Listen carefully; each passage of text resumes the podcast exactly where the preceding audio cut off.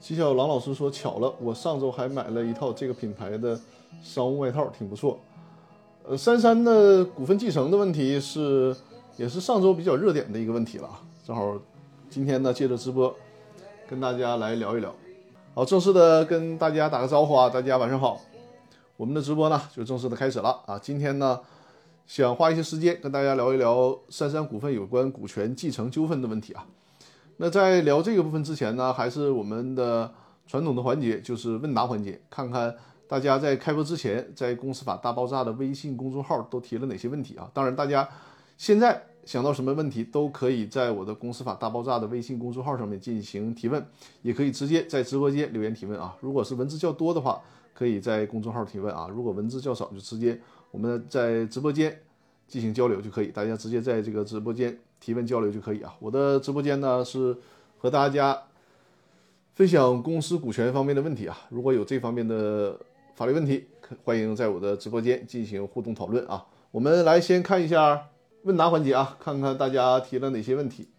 第一个问题就是在开播之前啊，叫雷的这位朋友，他说呢：“赵律师你好，因为错过了上次的直播，可以付费回看吗？就是四月二号的那个直播。”是这样，正好利用这个机会跟大家讲一下，就现在我的直播呢是不再提供回放了啊，所以鼓励大家在我直播期间就一定要守在直播间啊，如果有问题就一定要守在直播间，我们做互动交流，呃，否则的话你错过了这个直播就看不到回放了啊，那你的这个提问可能我已经在直播间给你解答完了，但是你就没有办法看到我对你问题的解答了。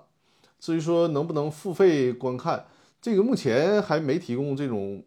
服务啊，但如果大家这种需求多了，我可以把我的那个就是往期的直播放在我的小鹅通上啊，呃，付费购买的方式了。但是目前还没有啊，目前还没有。所以说就是在直播间就尽可能的一定要大家留在直播间啊，因为目前不提供这个直播的回放了。好，那这就是对雷这位朋友的提问啊，目前是没有直播回放，然后呢，目前也是呃没有付费看回放这个。服务提供啊，第二个问题叫忙的这位朋友啊，他说呢，大股东而且呢还是法定代表人坐牢了，这个公司应该怎么办？呃，这是一个很好的问题啊。实际上，首先这是一个很现实的问题，因为他也提到了这个股东呢是大股东，所谓的大股东呢，他至少是持股超过了百分之五十了，对吧？那么公司一般的经营事项得需要大股东来进行决议。同时还是法定代表人啊，因为如果你是大股东的话，可能是你把你的公司委托给职业经理人来打点啊。尽管你是大股东，可能你对公司的经营管理呢也没有投，也可以不用投入太多的精力。但问题是呢，他这里提到了啊，这个大股东本身还是一个法定代表人，那就说明呢，公司的日常事务需要他来，最起码是得是得签字嘛，对吧？你作为法定代表人签署文件得是要需要签字，结果很不幸啊，这个法定代表人不知道什么原因坐牢了。那这个情况下，公司应该怎么办？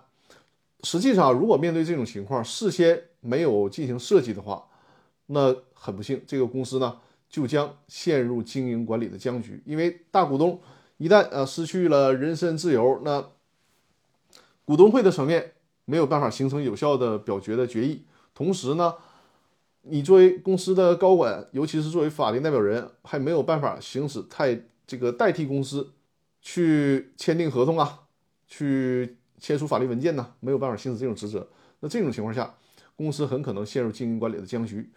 通常啊，我们给客户提供服务的时候，这种情况是需要预先在股东协议或者是公司章程里面有这样条款设置的啊。通这个就是我们我这边给客户设计股东协议和公司章程的时候是需要。提前就预判出来的啊，提前预判出来的。通常呢，如果为了防止这种情况的发生，我们会在股东协议啊，或者是公司章程里面啊约定，一旦出现这种情况，比如说大股东或者是法定代表人没有办法行使他的相关权利了，那么其他的股东，你比如说持股百分之四十九的股东啊，他们可以基于公司的经营管理需要，形成相关的决议，或者是呢，像这位朋友说的这种情况。因为通常你这个法定代表人，如果这个法定代表人的名字写进了公司章程，你要改这个法定代表人的名字，你恐怕还得经过三分之二表决。如果是呢，你这个法定代表人的名字即便没有写进公司章程，但是选举程序，你比如说我可能是由这个执行董事担任法定代表人，执行董事呢由股东会选举产生。那因为你是大股东嘛，这个失去人身自由的这个股东是大股东，所以说你即便想换执这个执行董事，从而呢通过换执行董事改变法定代表人的人选，但是你这个执行董事也选不出来，因为你这边呃你这里面提到了，你需要通常执行董事的产生办法是股东会过半数，那显然现在这个股东会也没法过半数，那这种情况下，我们会预先在公司章程或者是股东协议里面有这样的预案和条款。就是说，如果一旦法定代表人啊，无论他是什么原因失去人身自由了，或者是呢失去了行为能力了，比如说他很不幸啊，因为疾病啊，或者是意外啊，导致这个暂时的失忆啊、瘫痪呢、植物人啊等等啊，出现这种情况，那么即便是小股东，他也享有一个更换法定代表人、更换法定代表人或者是更换执行董事这样的权利啊。尽管他只有百分之四十九的表决权，但他这个在这种情况下的表决权。就可以形成一个百分之百的表决效果了。有这样的设置，那么最起码公司的经营管理是不会因此陷入僵局的，不会因为大股东或者是重要的高管人选出现问题了，从而使得公司无法运营。事先要有这样的设计啊，事先要有这样的设计。这样的设计啊，我这是只是我们给客户提供设计的其中一个啊，还有很多的其他的预判，包括今天我们。讲到那个三山股份的时候啊，也会跟大家提到，就是事先我们要预判出一些极端的和特殊的情况，然后在这个股东协议或者是公司章程里面有一定的预案和一定的解决方式啊。我们再来看下一个问题啊，这是叫会的这位朋友在微信公众号上面的留言啊，他这个留言文字比较多，但实际上啊，他的这个问题呢跟公司股权不太相关，因为我的直播间呢主要是讲解公司股权的问题。所以说，我们就简单的看一下这个提问，简单的过一下就行了啊。会这位朋友有没有在直播间啊？再次强调，因为我的直播呢不再提供回放了，所以说呢，提问的朋友就一定要守在直播间，否则的话你会错过这个机会啊。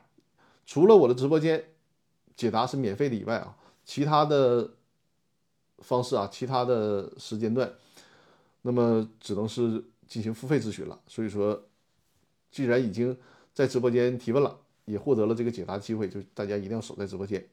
他他说呢啊，张律师你好，听了你的节目三年了啊，陪我度过了整个疫情，感谢您的分享啊，谢谢谢谢啊，这也是很有共情的一位朋友。想请教您啊，我看了一些法律文章，说呢，现在欠债的人强制执行的时候，除了他自己的财产，他直系亲属的财呃，他直系亲属的财产呢，也可以连带执行吗？这个没有，目前我们目前没有看到这样的法律依据啊，没有看到这样的法律依据。你比如说，儿子欠钱了，能不能直接执行父亲的财产？这个是没有法律依据的啊。二零二零年，我同事跟公司里很多人，包括我都借了钱，大约十几万，一直不还，现在人也不见了。二零二一年的时候呢，我申请了法院的强制执行，已经追回了一千五百块钱。后续因为我能给法院的账号啊，就是后续呢。你提供给法院的这个账号呢，一直没有钱，所以呢也没有新的执行款。但是我有他家的地址，房子是他家的，法院可以执行吗？这种情况啊，如果是房子是这个债务人的，而且房子呢也没有抵押，或者即便有抵押，但是呢只抵押了一部分啊，把这个抵押偿还了之后，还有剩余的部分依然可以偿还你们的债务，那这样的房子是可以执行的，可以执行的。如果他只有一处的住宅的话，你比如说他住一个一百平的，那么理论上来讲，你可以给他换一个，就是由法院强制给他换一个小的房子，甚至于说是呃这个出租的房子，把他现有的房产拍卖啊。但如果这个房子不是他的，比如说是他父亲的，那你这个时候就没有办法进行执行了。所以说你需要具呃需要具体看一下啊，呃，因为我的这个直播间呢主要是分享公司股权的问题啊，所以说你的这个问题就是我们。一带而过就可以了，简单的说一下，简单的说一下，因为这是一个民事执行的问题。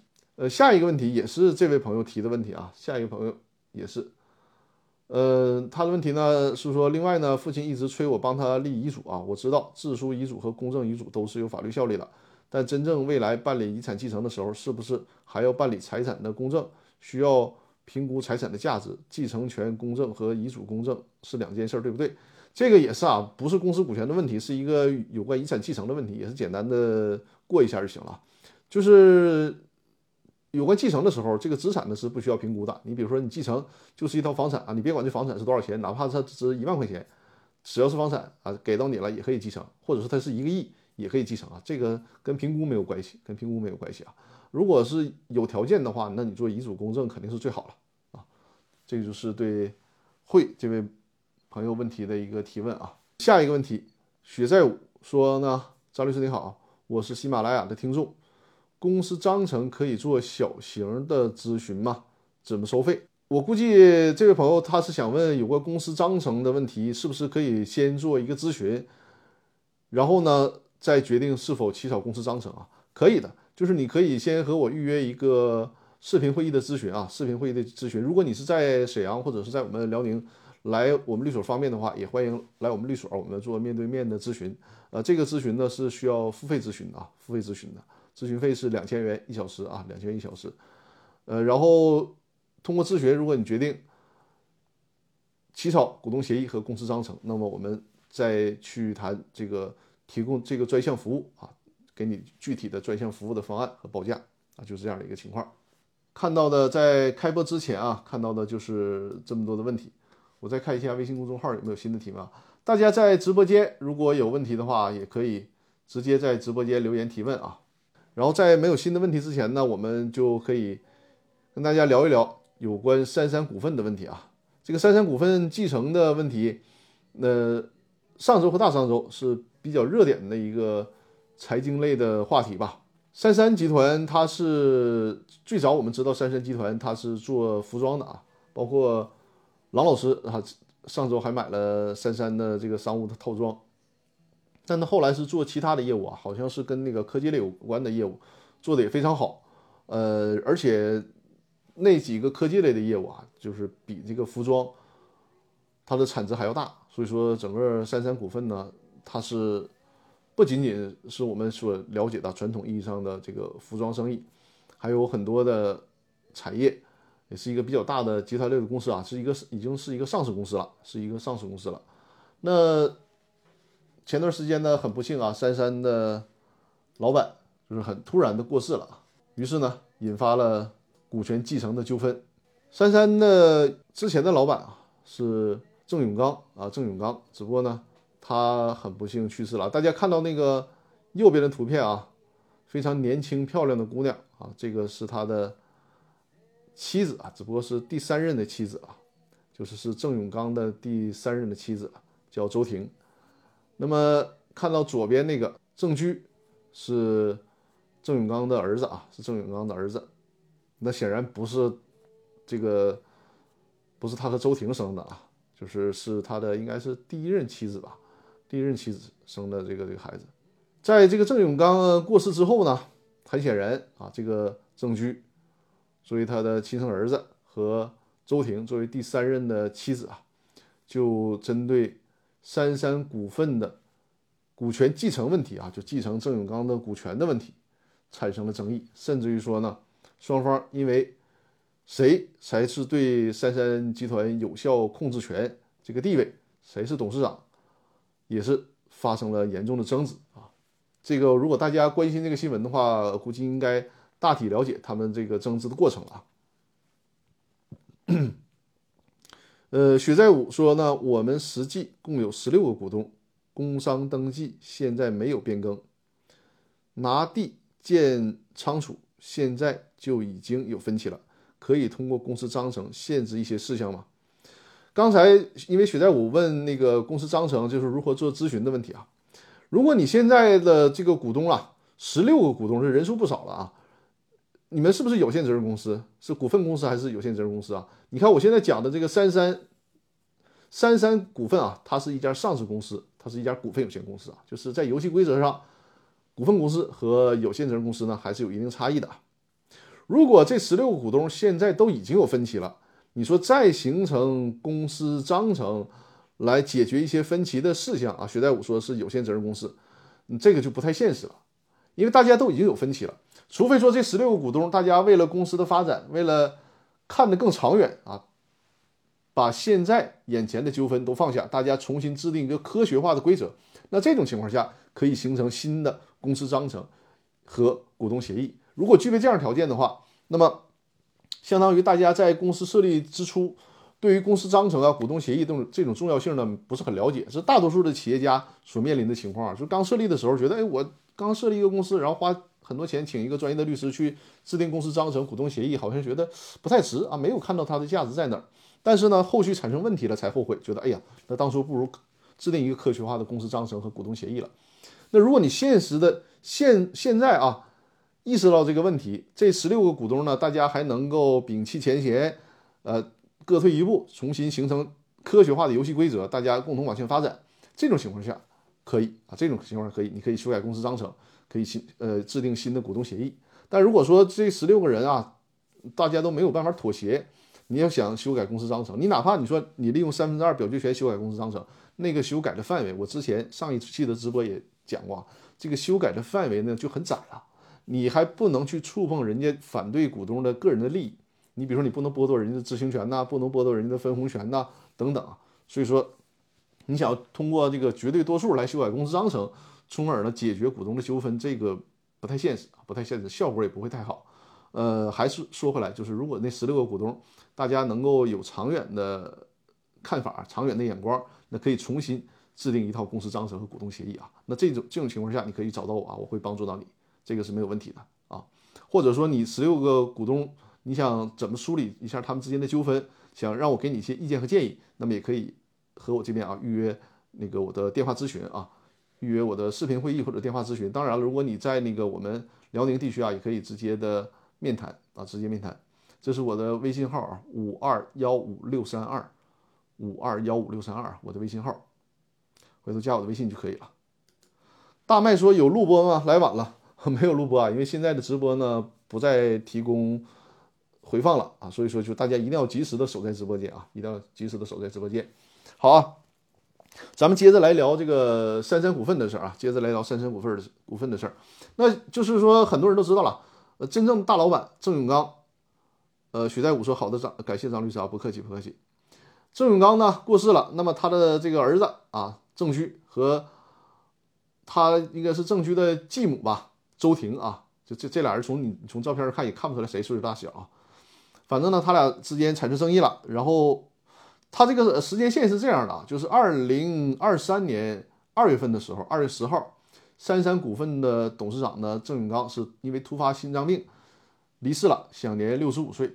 因为很突发，就是没有对身后事儿做出一个安排和处理啊，这也是目前因为包括我的一个一些合作伙伴啊，在讨论的就是一个大的家族企业财富传承的问题。你像这种情况下，你像三山股份这么大的董事长，实际上，呃，客观的来讲，应该是事先对自己的财富传承有一个合理的安排。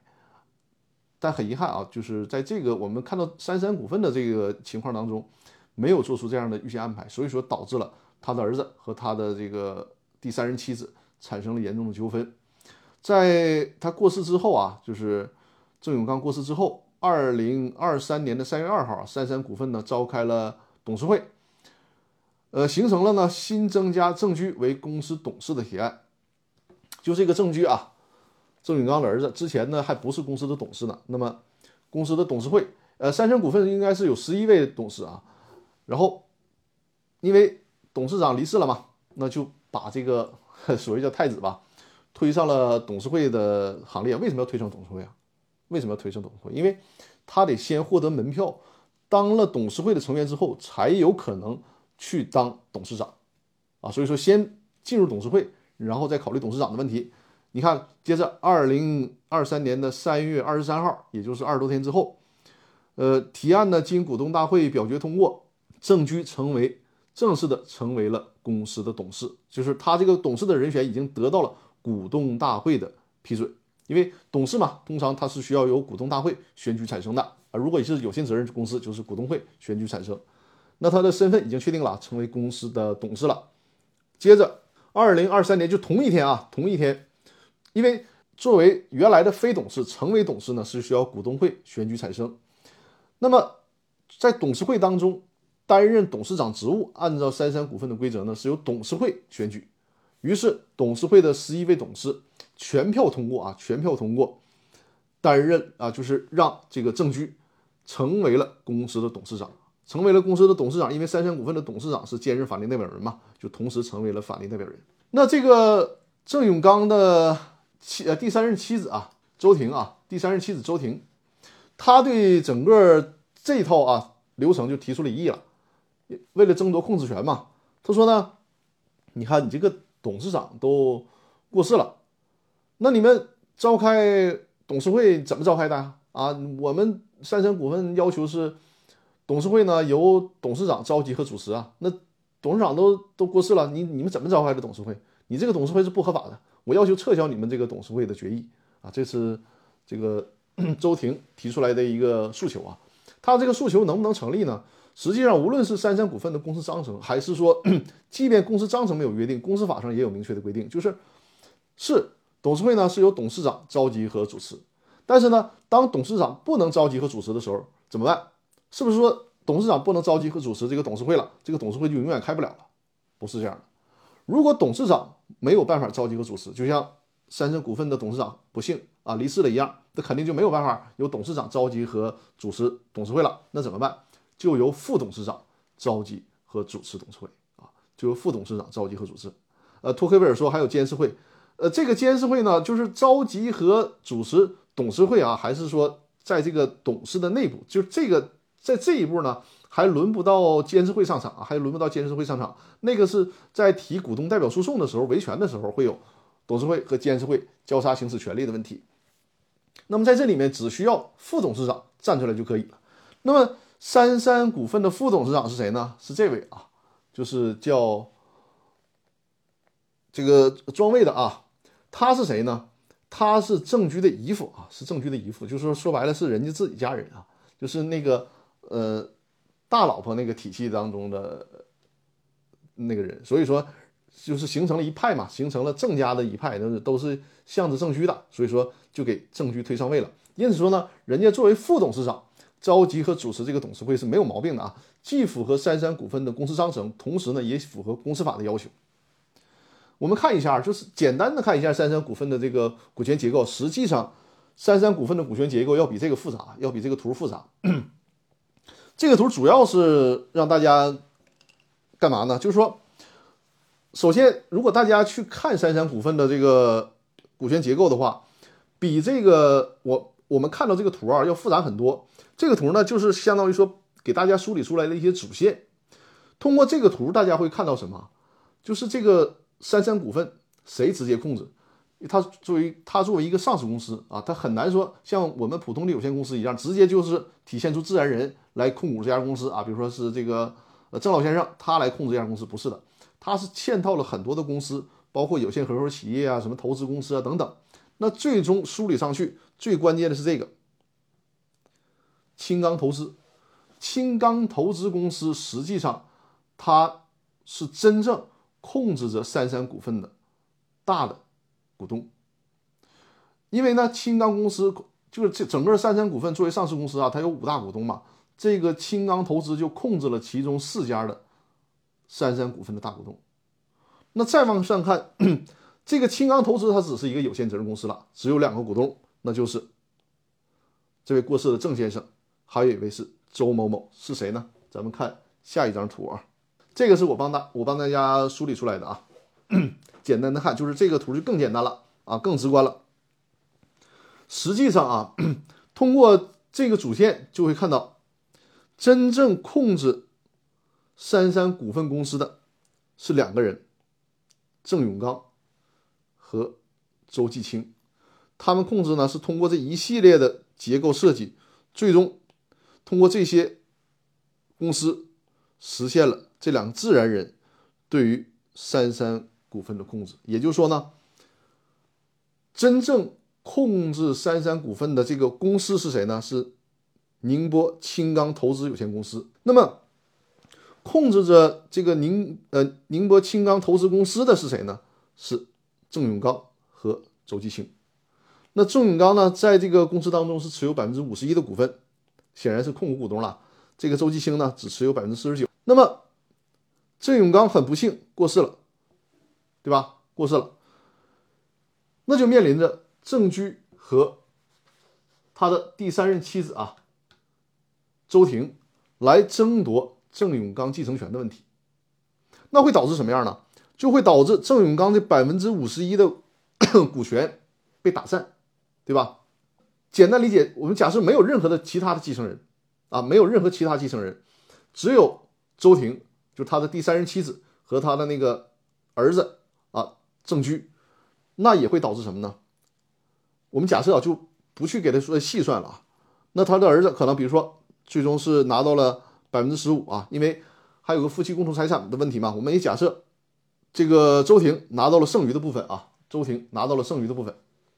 那实际上呢，这个公司的股权结构啊，这个公司的股权结构就已经变成了一个分散性的股权了啊。比如说，我们因为细算这个数是不准的啊，就是这个股份比例。我们假设说周婷是呃拿到了百分之三十六的股份，那你就会看到这家就是最关键的宁波青钢投资公司，它就变成了人家这个。周继清成为了相对的大股东，而周永刚的股份因为继承的问题被打散了。那无论是他的儿子还是他的第三任妻子啊，就都成了小股东了。那这会儿时候就会发现啊，那真正控制，因为大股东的股权被打散了，真正在这个公司里面有话语权的，就成为了这个当初所谓的相对小股东，就是周继清。那再继续往下扒，周继清是一个什么样的神秘人物啊？你别看都姓周啊，这个周继清和周婷是没有任何关系的啊，和周婷是没有任何关系的。那么大家就就会翻，就会去翻呐，这个神秘人物到底是谁呢？因为他现在成了，他站在谁的一边，就是郑居和周婷啊，他站在谁的谁的一边，谁就能够真正的控制三三股份。那这个周婷是谁呢？有人扒出来啊，说这个呃，这个周继兴啊。有人扒出来这个周继兴应该就是郑刚的生母，就有可能是郑永刚，就是郑居的生母啊，有可能是郑居的生母，她应该是郑永刚的第一任妻子。所以说，你看这这个就很明显了嘛。那这个周继清肯定是和郑居是自己的亲儿子嘛，和人家郑居是站在一个战线的。所以说，从这个控股权上来讲，你哪怕。周婷作为第三任妻子，你拿到了，比如说百分之三十还是百分之四十的股权都没有用啊，都没有用。只要这个郑居拿到了一部分小的股份，再和周继清联合，那么他们就实际能完全的控制三三股份的这个整个的控制权就已经拿到了。所以说，最终结果从目前大家也会看到啊，就是整个的三三股份是郑居。啊，他做上了三三股份的头把交椅啊，担任了董事长和担任了法定代表人。从程序上，你说挑他的毛病也没有什么毛病，因为因为人家董事会也是由副董事长进行召集和主持的啊，就是这个是三山股份的争夺啊。那三山股份这个股权的争夺战，对我们来讲啊，有什么启示呢？就是除了我们看了这么一大堆热闹以外啊。然后还弄出了一些八卦以外，对我们作为企业家啊，对我们创业投资这样的真实的案例有什么借鉴意义？这里面和大家分享一下啊。首先就是有关这个公司啊，公司的股权继承的问题。按照公司法的规定呢，公司的股权啊，就是默认情况下是可以继承公司股权的。啊，继承人是可以继承公司股权的，这是在公司法默认的情况下。但是呢，公司法同时还规定了啊，如果公司章程另有规定的，那么就尊重公司章程的规定。所以说，有关股权继承的问题啊，就是看我们的投资人基于财富传承啊，基于基于这个家族，呃，继承人之间是否会有纷争这样的安排，所以说会决定对于这个股权继承的问题。是不是要做特殊的设计？如果你不做特殊的设计的话，那就是股权就会继承。这个股权继承会导致什么问题啊？比如张三李四他们之间是创业者啊，都是这个父辈的关系，甚至于说在商场上都是老战友了。那一旦发生了股权继承，可能是这个继承人，就比如说我们拿这个郑永刚为例子啊，那他在商场上可能是一个精英。对于这个公司的经营管理都有着自己的独到的见解，结果呢，自己的儿子啊，假设自己的儿子很不着调，是个花花公子，那么这个儿子继承了股权，结果呢还是这个公司的大股东，那就很可能把公司给 经营的越来越糟。这种情况下，对公司来讲是很大的损失，对于公司的其他股东也是一个很大的损失，对吧？你就相当于白白的把公司的股东的资产全都耗没了、耗尽了。那在这种情况下，公司的其他股东是不愿意看到这种情况的，对吧？所以说，基于这种情况，那么可能是在当初的公司章程或者是股东协议里面就得是排除继承。还有一种情况，就即便是你比如说我们这个例子里面，郑永刚。他过世了之后，那郑居呢？他可能是说，呃，也有意愿或者也有能力去经营这家公司，但是会面临着出现了诸多继承人，可能子女有好几个啊，上面还有父母，然后呢还有自己的妻子，那整个的股权就会被分分散。我们知道，这个公司股权的健康的架构是有一股独大，就是相当于说有一个是核心的话事人嘛，对吧？然后这个公司的运营呢是有一个人主导的，那这个公司一个公司它是一个健康的架构啊，公司的决策呢反应的也会很快，面临的这个所谓商场如战场，那你就是需要有快速的反应机制，做出一个敏捷的判断。但是因为你的股权过于分散，导致你这个公司短期内没有办法去回应市场上的这种挑战，甚至于说呢，股权分散啊，你比如说七八个继承人。七八个继承人之间还互相打架，还互相不和，那就会导致直接把公司的经营管理陷入僵局。那这个是最糟糕、最糟糕的情况啊！就是公司解散也解散不掉，只能是无尽的内耗，也没有办法形成有效的决议，那就会把好好的一个公司打散成了就是各自为战的这样一个公司。那这个对于公司来讲啊，损失也是非常大的啊，损失也是非常大的，甚至于说他的。这种情况比我说的第一种情况还糟糕。那第一种情况呢，可能是继承股权的这个年轻的这一辈，他呢是一个花花公子，但是他有可能把这个公司交给别人经营，他去吃喝玩乐了。只不过他到时候想有一个大块的分红。其实这种情况还不是很糟糕的，就是有一个正常人，比如职业经理人，他来经营这家公司啊，无非就是公司的大多数的分红呢会被大股东拿走，那整个公司的运营还是可以继续维续下去的。但是如果是第二种情况，就是这些股权啊被打成一盘散沙，而且还各自为战，互相呢都看不上，互相的内耗，这种情况是最糟糕的情况啊！就是想有人有人想好好的经营，你也没有办法，只能看着这个公司呢一天天的枯萎下去，这是很糟糕的。所以说，在设计股东协议和公司章程的时候，就需要事先想到会不会出现这种这种情况，或者是。所有的股东们啊，是不是需要考虑设置特殊的条款来防止这种情况的发生？那如何防止呢？就比如说，可以约定啊，这个股权呢不能继承，但你不能很简单粗暴的就约定我这股权不能继承，这是不行的，对吧？你需要设置一个合理的条款，就是你的股权虽然不能继承了，但是呢，下一步这个过世股东的股权应该如何处理？因为这个。股东已经过世了嘛？你只说不能继承，那这个股权不能在那悬着呀？它成为了一个没有主的股权，这也不行啊。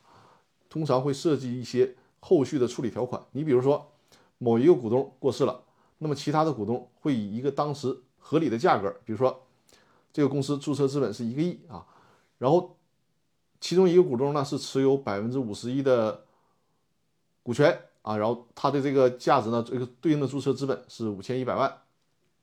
在这个股东过世的时候啊，这个股权的价值已经翻了十倍了，五点一个亿了。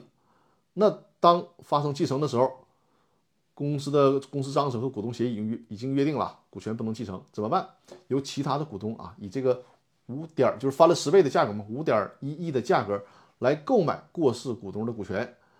购买这个钱怎么办？这个钱交给继承人，也就是说，继承人呢没有继承到股权，但是呢。已经继承到了这个股权变现的那部分财产，作为的他的继承财产继承了，这样处理就完满了啊！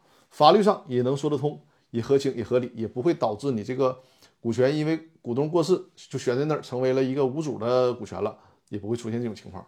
所以说，事先 要有这样的约定啊！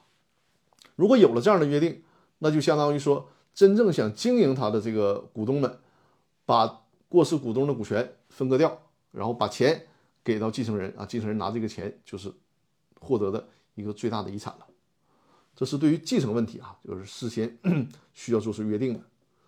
再有呢，就是类似的情况啊，推而广之，我们说很悲惨的，就是一个股东过世了。那还有一种情况呢，是股东啊，因为这个家庭不和，夫妻闹离婚啊，这种情况啊，是实际上也需要事先做出一个预判和考虑的，就是所谓的著名的条款啊，叫这个土豆条款。为啥是土豆条款呢？我相信很多人都已经听说过了，就是当初那个土豆土豆网啊，也是一个当初能和优酷相抗衡的这个网站。土豆网，它的经营者呢，本来这个土豆网是可以获得融资上市的，有这样的一个机会，结果因为创始人他的婚姻出现了问题啊，然后夫妻双方争夺这个公司的股权，导致公司错过了上市的机会。所以说，在投资领域。也出现了，就是以以这个为借鉴嘛，出现了土豆条款。怎么约定呢？通常是说，你比如说创始人是张三儿啊，张三儿的妻子，即便你们离婚，你也不可以分割张三儿的股权啊，由其他的股东来购买张三的股权，然后把这个购买的钱呢，你们作为夫妻共同财产进行分割啊，这就是所谓的土豆条款啊。但是这个土豆条款呢，大家要注意，就是因为它涉及到了有关夫妻共同财产的问题。你还不能只是张三一个人跟其他股东约定，这样的话呢，你可能会存在着没有经过夫妻双方同意啊，侵害到了夫妻那一方的财产权利。所以说，通常如果想要土豆条款生效，还会要求，呃，夫妻双方共同签字确认。这这个情况就是在实践当中需要大家斟酌了啊，因为中国人的传统嘛，就觉得还没怎么样呢，可能是呃小两口正是很热络的时候啊。然后你要签一个这样的条款，会觉得大家都很不舒服。所以说，你看我给客户服务的时候呢，我会把这个问题提出来。有这样的问题，你是否愿意处理啊？你是否同时是否愿意和你夫妻共同的来面对和处理这个问题？而如果可以的话，那么大家共同签字确认，以保证这个所谓的土豆条款是有效的，是生效的。这就是对有关啊这个夫妻分割股权问题，防止出也是啊。这种防止公司经营管理陷入僵局，因为你们的夫妻不和，使得公司的经营管理陷入僵局，甚至于说呢，公司错过融资和上市的机会啊，防止这种情况的出现。呃，我看雪在舞啊，在我的那个微信公众号上留言提问了，我看看是不是和直直播间的重复的，我看，呃，雪在舞说呢。我们实际共有十六个股东啊，这个也是刚才在直播间提到了。工商登记现在没有变更，拿地建仓储现在已经有分歧了，可以通过公司章程限制一些事项吗？还是说股权架构才能实现？这个你提到了，你有十六个股东，那可能是在这个工商登记上啊，只体现出一部分股东。那在这种在这种情况下，还是需要大家来共同决定，是不是能重新的。达成公司的股权架构，重新重新进行调整，重新形成新的股东协议和公司章程，甚至于说呢，可能有些股东他就是因为某一些客观原因没有办法去体现自己的名字，需要找人代持，那你还需要考虑你们之间啊是否需要签订代持协议的问题。这里面说到那个股权代持啊，就是股权代持的事儿，一定要签订。完备的股权代持协议，但是呢，即便签订了股权代持协议，这种股权代持关系，它有一些天然的法律风险，你是很难去完全排除的。你比如说，你找的这个代持人啊，他是显名股东，他在公司章程上是登记在册的，但实际呢，就是写在册的股东呢叫张三儿啊，实际的股东呢是李四儿。但是因为张三儿对外欠款，比如他是赌博也好啊。或者是有一些债务啊，或者炒股炒赔了，对吧？总之，他对外欠了很多的债务。那人家债权人会找张三有哪些可供执行的财产嘛，对吧？哎，发现张三在 A 公司还持有一部分股权，于是呢就申请强制执行他在 A 公司的股权。那如果这种情况发生了，你作为李四，你跳出来说，哎，不对呀，那个张三的股权啊不是他的股权啊，我才是真正的股东。你看我们当初签了这个代持协议，你拿出来了，在这种情况下是没有用的。就是你那个代持协议写的再完备，你没有办法对抗善意的第三方，人家不管你是不是代持关系，因为工商登记上这个就是张三的财产，我就要执行张三的财产。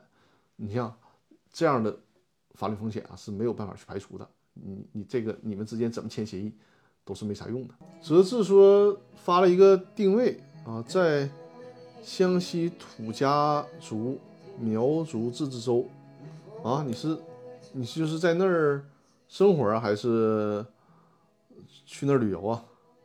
这如果在旅游期间还能收看我的直播，那真的是忠粉了啊！啊，孙世强也在直播间。呃，郎老师你在直播间可以跟大家打个招呼啊，然后让大家关注一下你的视频号。看看大家还有什么新的问题啊？看看还有什么新的问题。呃，郎老师在直播间跟大家打招呼了，大家可以点击他的名字就会看到郎老师的视频号，主要是为大家解决呃绩效管理方面的问题啊。现在我和郎老师已经有很多就是共同服务的客户了，这个效果还是还是很好的。勿忘初心说，朋友名下个人独资公司。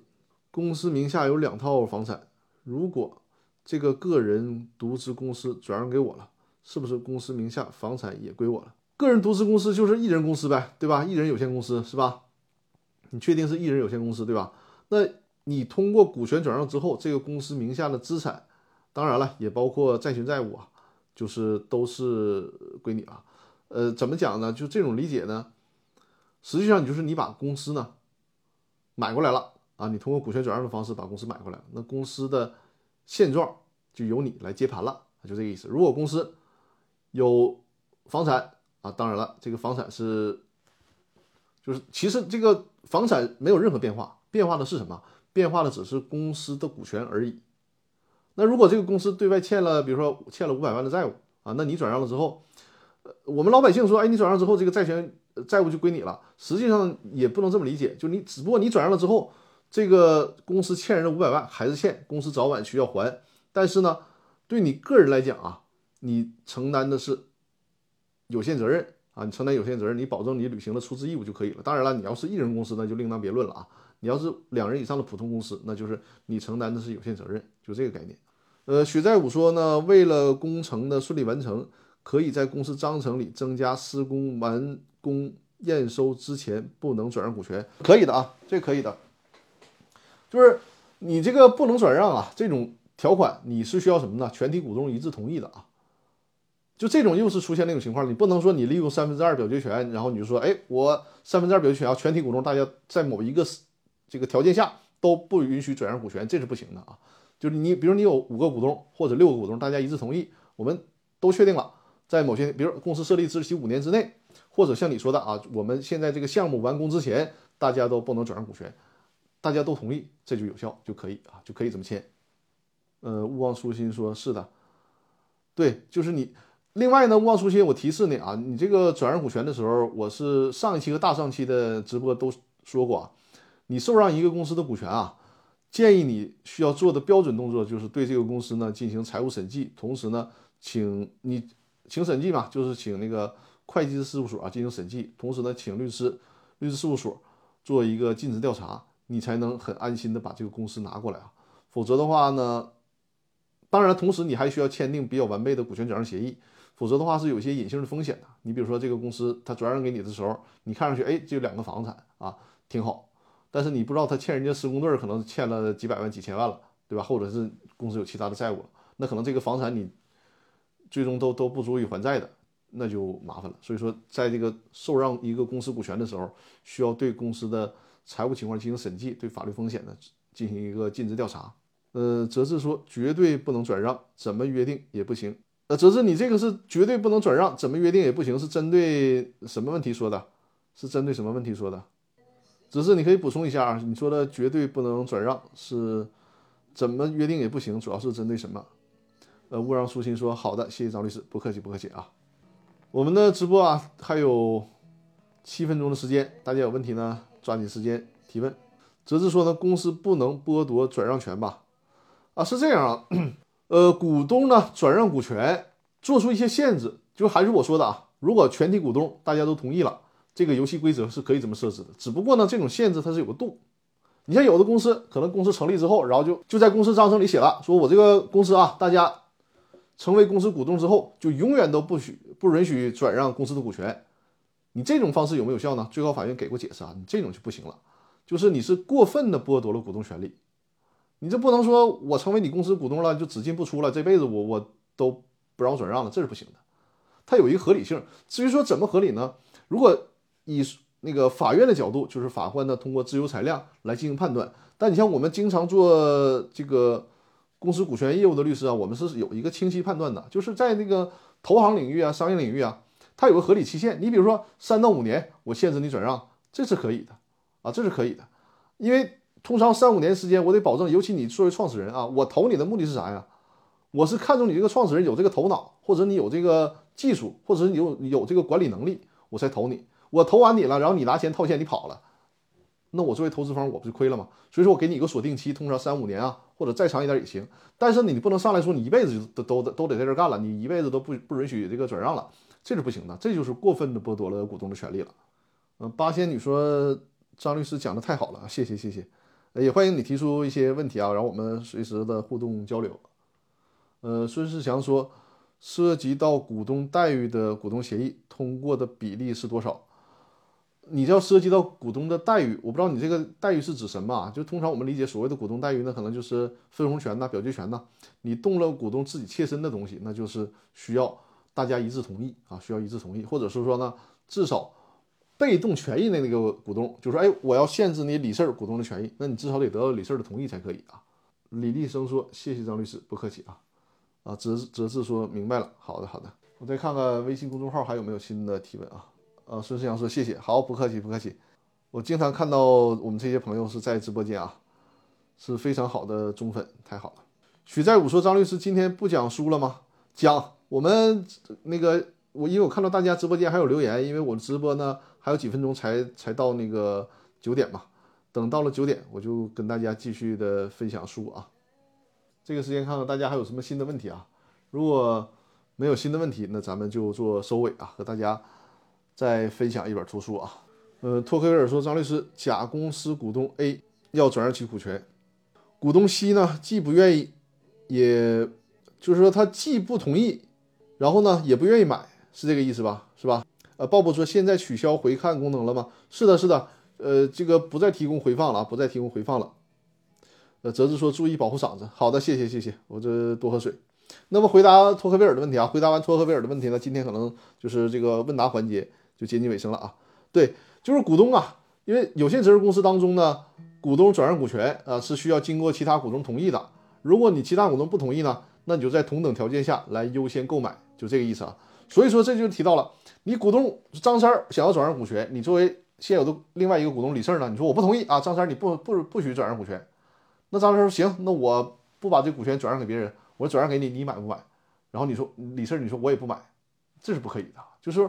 如果人家转让股权你不同意，那你就得买；如果你不同意也不买，就视为你同意啊。这个是在公司法上已经明确规定了。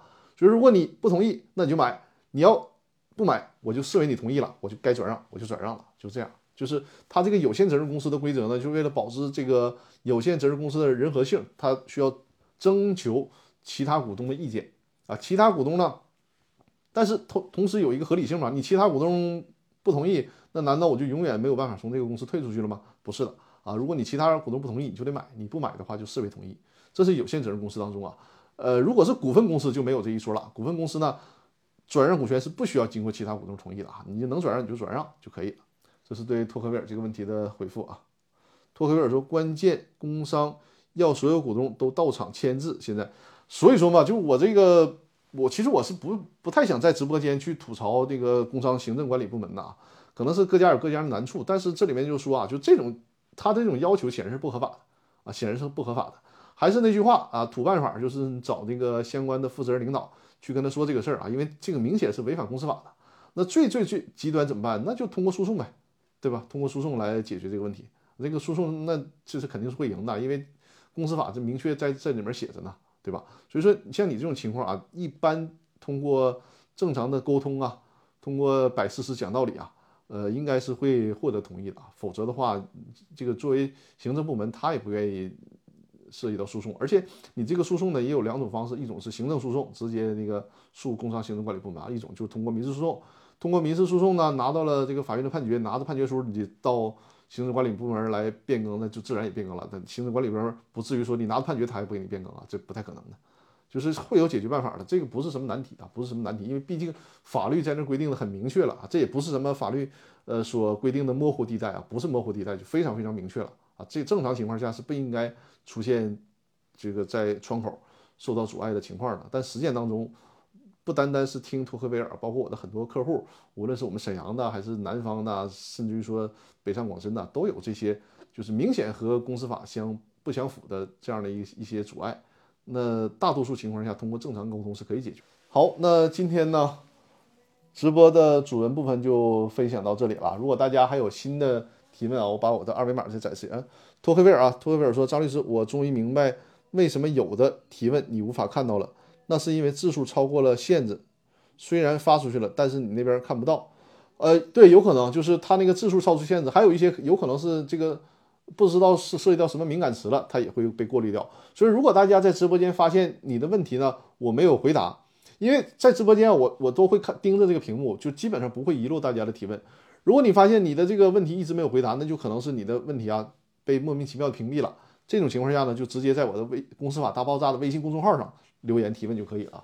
我把我的微信公众号再投到屏幕一下啊，这是公司法大爆炸的微信公众号啊，这上面留言提问啊就可以。呃，再有就是这个二维码呢，大家也可以截屏啊，截屏或者直接在微信公众号里面搜索“公司法大爆炸”，这样呢，你在整个一周工作过程当中啊，想到什么任何问题了，都可以留言提问，我会在周日直播的时候给大家进行解答啊。所以说，为了方便大家，就除了在直直播期间提问以外，如果有问题需要我解答，也可以在微信公众号留言，我会按照大家留言的时间顺序啊，为大家进行解答。呃，再把我和郎老师的微信号都投到屏幕上啊，就是大家有公司股权的需求和呃绩效管理设计的需求，可以联系我和郎老师啊。这个也是大家直接截屏保存下来就可以了。然后有线下的服务需求可以联系我们。再有就是我的公司法大爆炸的视频精品课啊，公司法大爆炸的视频精品课。呃，如果大家想系统的学习公司股权方面的重点和难点问题啊，直接。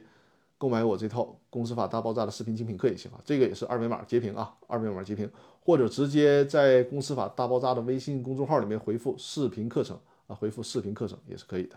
那咱们就到了尾声了啊，今天推荐一本什么书呢？实际上严格意义上说，今天不算是推荐，我拿出这本书给大家看一下，这本书叫什么啊？叫《比尔盖茨传》啊，哎，对焦对上了，《比尔盖茨传》。实际上呢。怎么讲？就是这本书，确切来讲不算是推荐，只是说一个我的分享。这是一本很有年头的书了，是我在高中的时候，那就是九八年、九七年、九八年那个时候吧，一九就上个世纪了，对吧？一九九七年、一九九八年的时候买的这本书啊。那个时候我们沈阳沈阳市有个图书馆，旁边呢就是有卖书的地儿，我买的。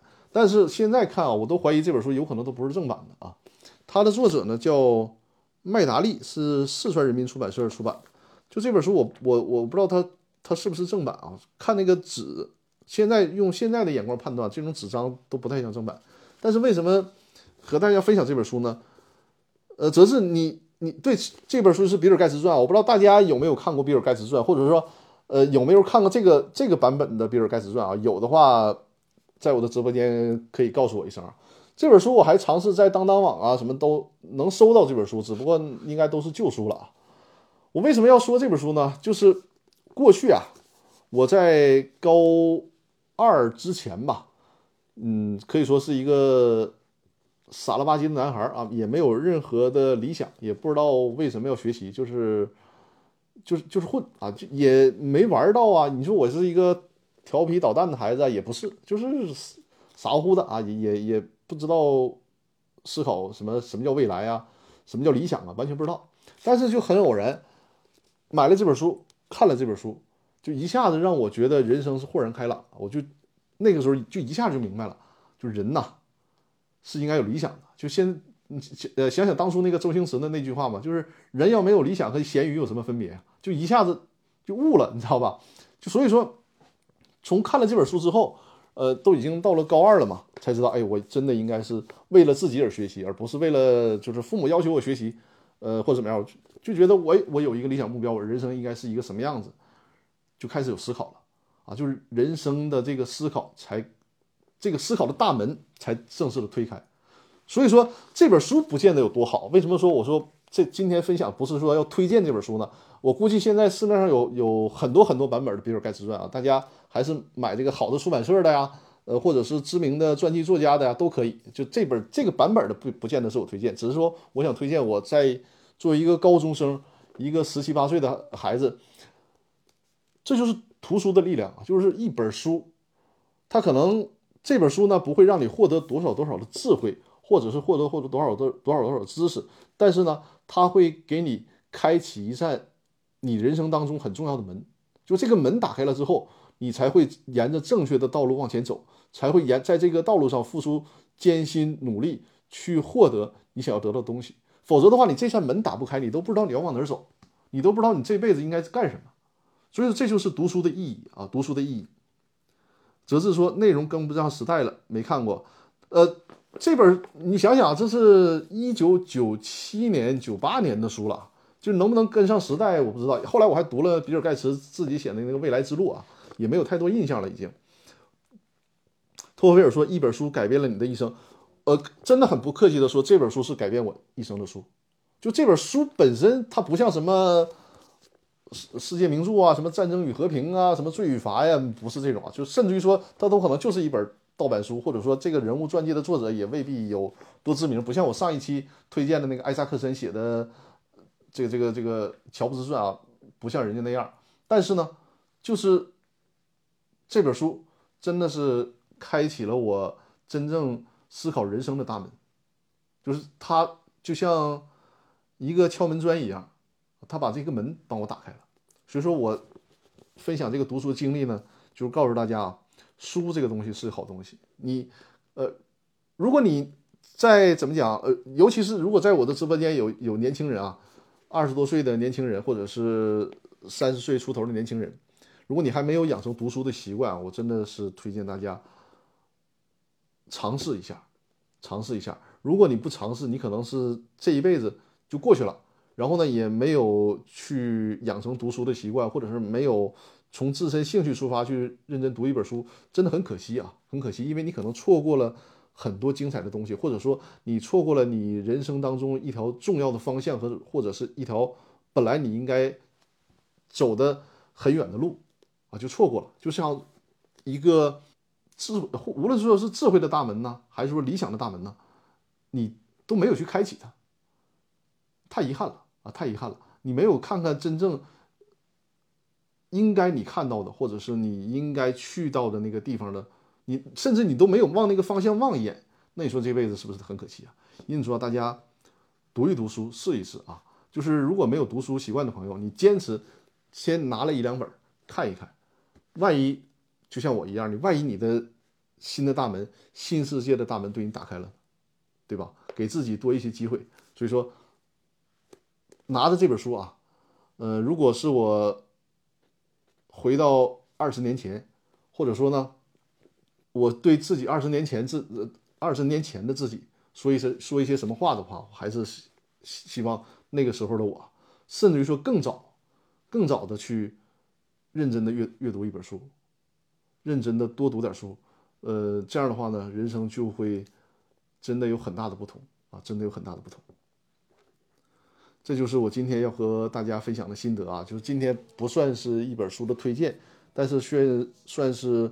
读书经历的一个分享啊，真的会因为一本书，因为之前我不是一个爱读书的孩子，没有什么读书的习惯啊。最糟糕的是没有什任何的理想，就浑浑噩噩的过。结果却是因为一本书啊，甚至于说一本并不是什么伟大的著作，却打开了我的人生啊。坦率的讲，如果没有这本书，我现在也不可能是律师，也不可能是律师啊。嗯，则是说博读和深读相结合。是的，是的。呃，但是对于刚刚起步的朋友来说啊，无论是博读还是深读啊，就是先读起来再说，先读起来再说啊。呃，郎老师说是的，对，很认同我的这个观点，是吧？就是真的语重心长的和大家分享啊。呃，找一本书看一看吧。郎老师说呢，我也推荐二十多岁的年轻朋友开卷有益，确实是这样。甚至于说我跟大家说，你哪怕你看一本菜谱呢，是吧？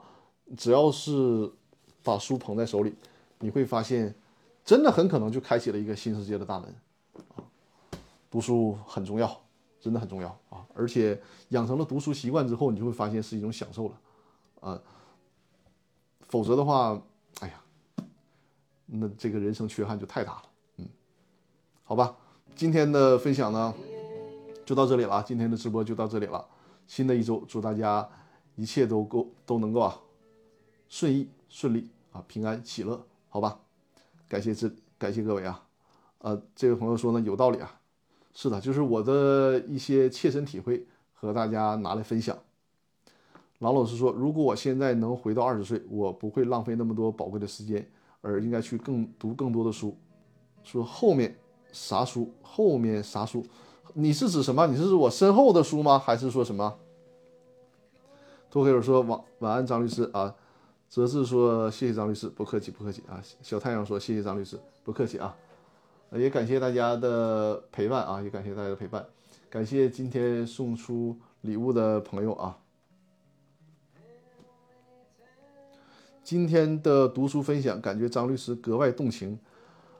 是的，就是因为为什么动情啊？作为一个老男人，那回想到自己青春年少十七八岁的时候，那个那。我想，我想所有的人啊，回想起自己十七八岁的时候，都会挺动情的啊，都会挺动情的。尤其是说十七八岁的时候，有幸打开了呃读书的大门，有幸能够知道、意识到，就是人应该是有理想的，还是很幸运的。很因为这个时间点很幸运。如果我现在到这个时候了，我才发现，哎呀，人生应该有理想，那也也也就也就没啥机会了啊。啊，说书柜里啊。书柜里现在你看到的这个啊，这是一套胡适文集啊，这是一套胡适文集。从这儿到这儿啊，这都是这一套胡适文集。我之前也跟大家推荐过，就是二十多岁或者三十三十三十来岁的朋友吧，一定要读胡适的书啊，一定要读胡适的书。至于说这里面那就更多了，这这一块是那个商务印书馆的书，呃，会比较多一些，有机会再慢慢跟大家分享吧。反正就是。头顶上这个，这是一套胡适文集。嗯，所有的年轻人啊，胡适的书我真的是非常非常的推荐啊，非常非常推荐，推荐一定要读一读。呃，感谢托克维尔送出的礼物啊。好，那咱们今天的分享就到这里了，感谢各位的捧场，又多聊了这么多，好吧？新的一周啊，大家都顺顺利利了，然后身心愉悦。我们下周日晚上的八点再见，好吧？各位，晚安，下周日晚上八点再见，谢谢大家，谢谢，晚安，晚安，再见。